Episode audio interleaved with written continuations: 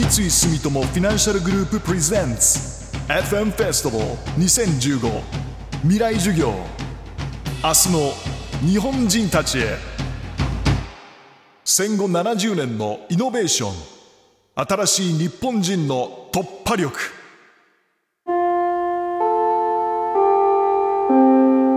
未来授業。大阪会場。講師山際十一。テーマ猿化する人間社会。この危機を乗り越える日本人の突破力。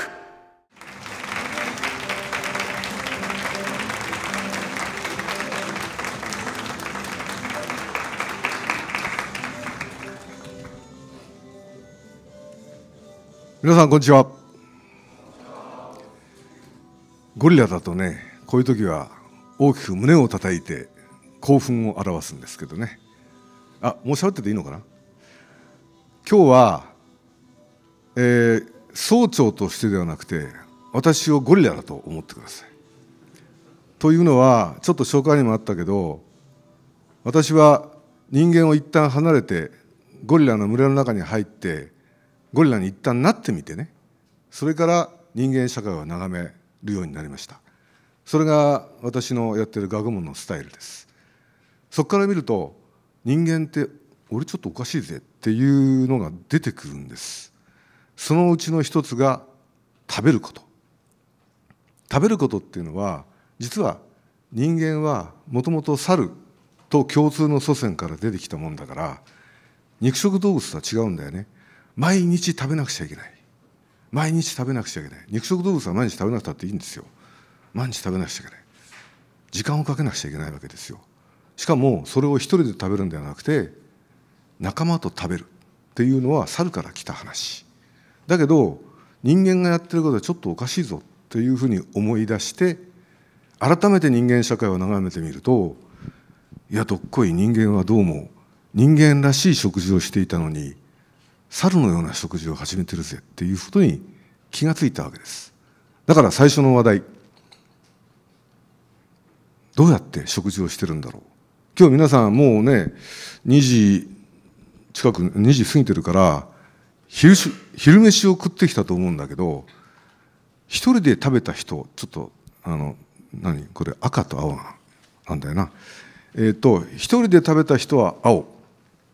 誰か友達と食べた人は赤をあげてください。はいどうぞ。おお半々だよね。いや面白い。いや大抵今の若者は一人で食べるんだと思ってました。まあどうせ今日日曜だからまあ遅くまで寝てようやっていうんで一人で起き出して一人で食事をしてこっちへ向かったんだと思ってたら友達と食べたんだよね。すごいな。あのじゃあね昼飯に何分時間をかけたかを聞いてみたいんですけれどえっ、ー、とそうだな。30分以内と30分以上と分けようか。30分以内で食べ終えた人はん？青。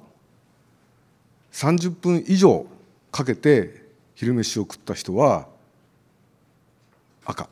はいどうぞ。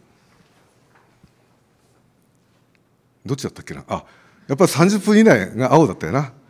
おおやっぱり短いよね、えー、そんだけ時間を短くした理由は何だろう？つまり実は猿は食べるのにそんなに時間をかけません。しかし何度も食べるんですよ。それは何度も食べる方が美味しいものを自分で探せてなおかつ好きな時に食べられる。これがある。ね、しかも食べ物にすごい時間をかけてしまうとその場所にずっと居続けなくちゃいけないからそれは捕食者まあ肉食獣だよね。あるいは猛禽類を呼び寄せることになってしまうから危険。でどんどん場所を移動しながら食べていく方が安全でまあ美味しいものが食べられる。これが理由です。皆さんは一日に何回食事をするだろう？えっ、ー、とちょっとこれはね手を挙げてほしいんだよね。1日1回しか食事をしない人手を挙げてください。やっぱりいないね。じゃあ2回。おたまにいる。3回。もう大体3回だよね。4回。5回。おいない。3回で止まるか。これなんで3回なの？誰が決めたの？3回って。不思議じゃないですか。3回って誰が決めたんだろう？例えばスペイン行くとスペイン人は6回食事をするっていうのが当たり前になってるから多分6回の人が一番多いと思う。日本人は3回。なぜなんだろう。誰かそれに答えられる人いる？はいどうぞ。程よくお腹が空くタイミングが大体そのぐらいだからです。あー。ってことは食べる量もあるよね。あの程よくお腹が空くってことは一度にドカ弁でバッと食っちゃえば一日持つかもしれないけどまあ何回か分けるからそのあんまりたくさん一度に食べないのでまあ程よくお腹が空いていくって話だよね。ではさっき30分以内と食事にねさっき30分以内で食事を終えたという人が多かったんだけども食事というのは時間をかけない方がいいと思いますか？それとも時間をかける方がやっぱりいいと思いますか？まあやむなく30分になってしまったんだけど本当はもっと1時間も2時間も食べていたいよねって思う人。時間をかけた方がいいと思う人。で時間をあんまりかけない方がいいと思う人。半々ぐらいなんだよね。じゃあなぜ時間をかけた方がいいと思うの？誰かいない？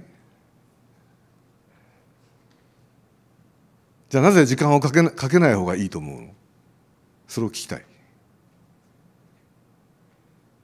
いない、えー、じゃあねえー、っと最初の問題に移ろうか。あの一人で食べる方がいいのか他の人と一緒に食べる方がいいのかという話だよね。他の人と一緒に食べる方が楽しいと思う人手を挙げてくれる？おそうだ多いね。一人で食べる方がいいという人手を挙げてくれる？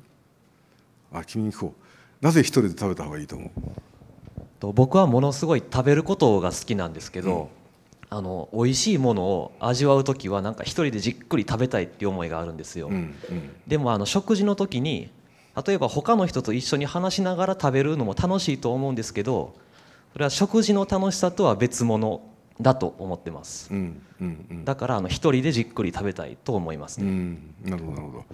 あのねすごく面白いと思うのは猿と人間を比べてみると猿は群れを作って移動します。さっきも言ったように1回の食事にそんな時間をかけません。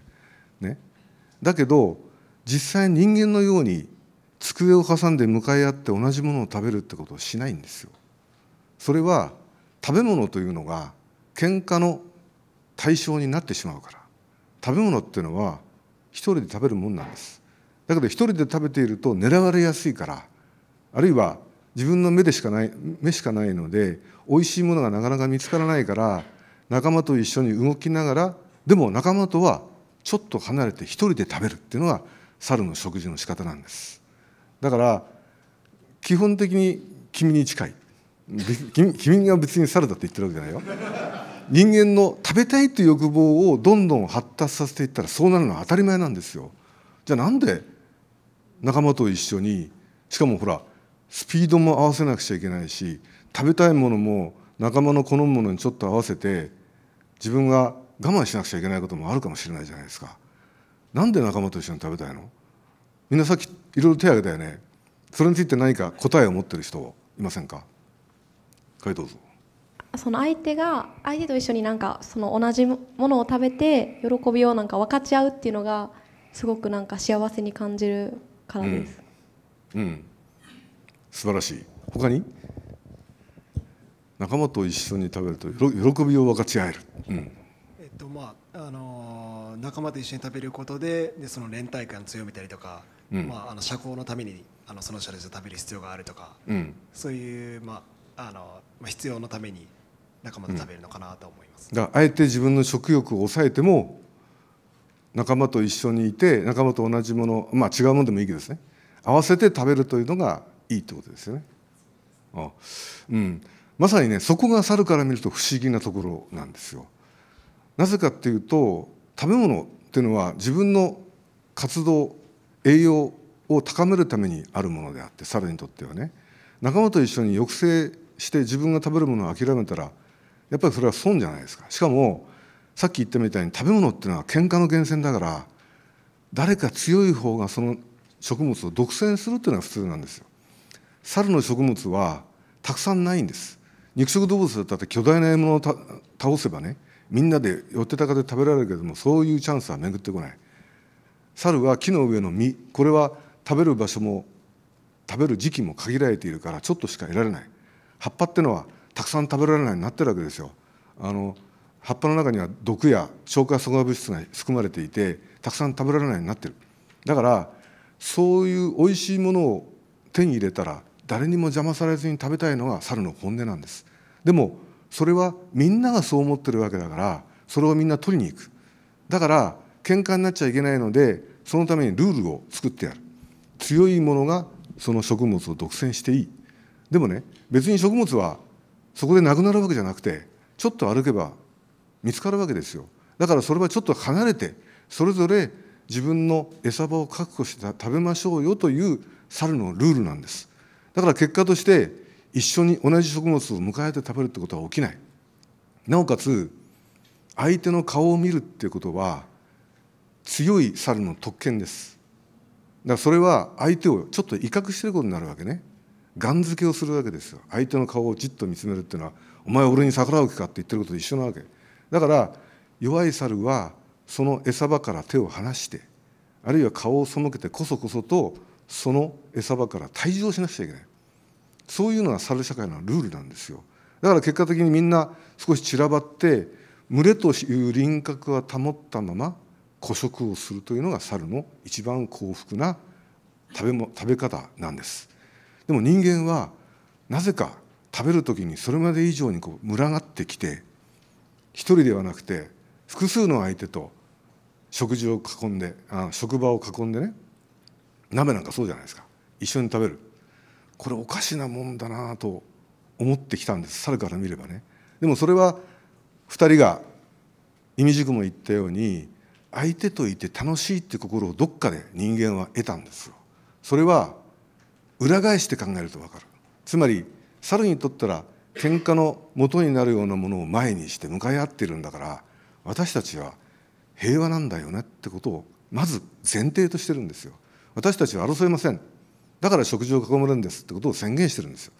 だからそれは第三者から見ればあいつら仲がいいぜってことになるわけ。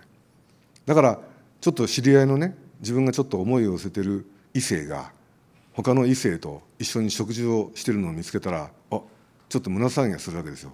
やばいかもしれんと。これは特別な関係かもしれないと思ったりするわけです。そういう要素が食事にはある。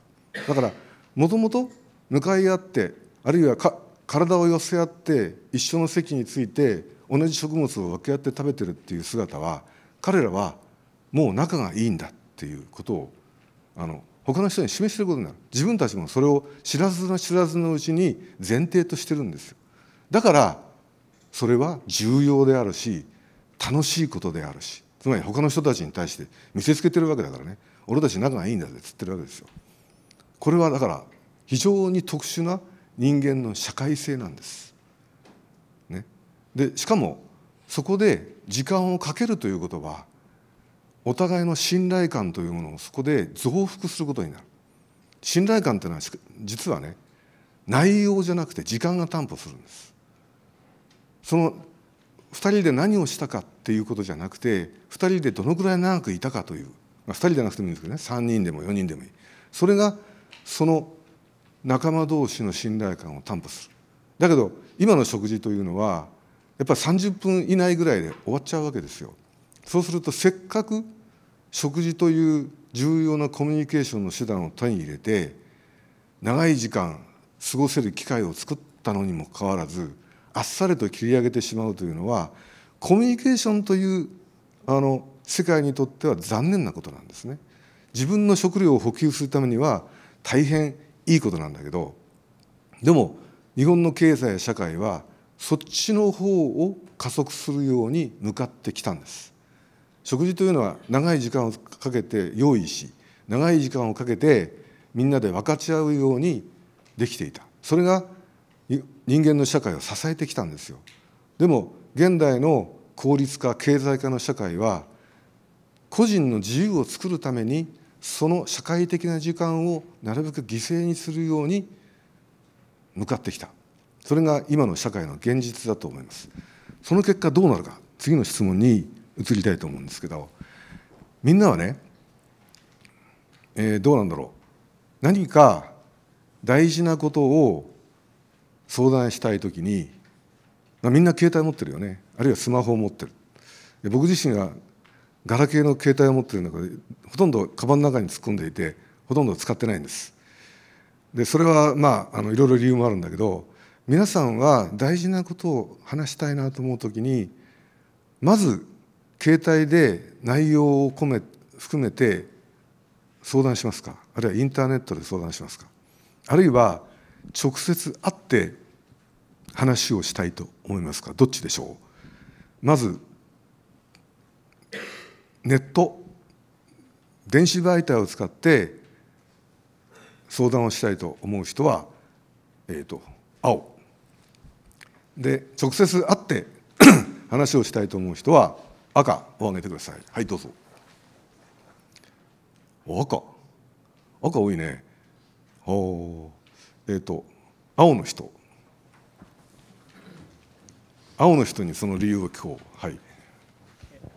えっ、ー、といや本当はやっぱ直接会って話を、まあ、目と目を合わせて話をするのが、まあ、あの心のこもった相談の仕方だと思うんですけどただもう、まあ、現代のそういう状況ではなかなかそういう連絡取ったりする直接会うスケジュールとかも合わないから、うん、もうあのちょっとメールでちょっとこういうことを相談したいんですけどっていうことであのまあ、うん、一旦そういうメールで伝えて、でできればあの メールなりに最後にでもやっぱり実際は会いたいからとかできませんかとかいうことを伝えてやっぱ最後にはあの会ってお話はするように持っていきたいんですけどやっぱりまずはメールとかであのもうちょっとこういうことで困ってますとかこういうことで相談しますというふうにまず私だったらもう伝えます、もう一人いたよね。この方。うん。はい。どうぞ早く悩み伝えたいんで先に携帯でメールで連絡してそれから会う機会があればそこで会って実際に相談します。おでも会うことも一応頭に入ってるわけだお二人とも。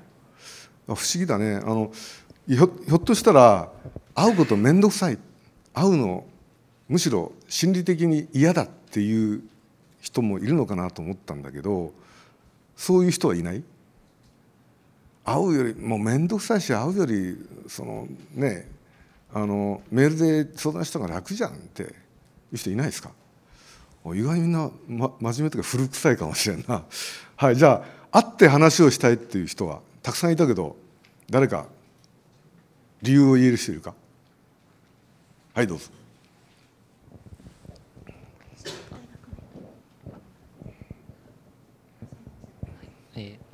あの直接会ったりするっていうのはやっぱりその相手とのスケジュール確認とかあって、えー、悩みを話せるまでに時間が空いたりすると思うんですけど、えー、メールとかだとあの文字だけで情報を伝えると思うんですがその自分の意図してないニュアンスとかで相手が言葉を受け取ったりするっていうのを僕はちょっと考えてしまうんで、えー、そのメールで伝えた後にちゃんと伝わったのかなとかなんか誤解されてないかなっていう心配をする方がやっぱりとても辛いので、うん、直接会って相手の反応を見ながら話す方が、まあ、気が楽だなって思ったりはします。メールとか文字だけでは誤解されてしまう危険があるということだな。他に意見ありますか？会って話をしたい。ほい、えー、和歌山大学の川野です、えー、会った方が相手の表情だったり声でまず判断できるっていうのとあと自分の投げかけた問題にすぐリスポンスが返ってくる。これが一番いいと思います。即答が、はい、つまりすぐ会話なんで。相互のね、はい、今 LINE とかあるじゃん、はい、あるいはそのスカイプみたいなのがあって、はい、割とそれは映像を介して遠くにいる人ともできるようになってるよね。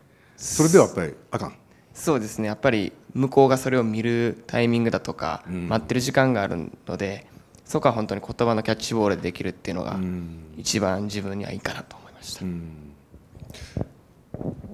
誰かこの件について何か言いたいことある人はいどうぞ。えっと、立命館大学の空井薫子と申します、えっと、私は先ほどの即答のレスポンスが返ってくるっていうのもあると思うんですけどそれよりもこの私の悩みのために時間を割いてくれるっていうこと自体だけでなんかちょっと安心感というかそれだけでちょっと悩みが解消されるようなこともあるんじゃないかなと思うので直接会って話したいなっていうことを伝えてきてくれるとなんかちょっと嬉しいなっていうのがあるのでそれも理由に入るかなと思ってました他にいる？いや今言ったことはとっても真実をついてるんだよね。カナダでも中国でも。ドイツでも。そして日本でも。寺岡製鋼は革命的な製品を作り続けマーケットは世界150カ国に広がっています。この世界にないものを当たり前にする。私たちは斬新なアイデアで未来に挑戦していきます。新しい常識を創造する寺岡成功君なら何を作る？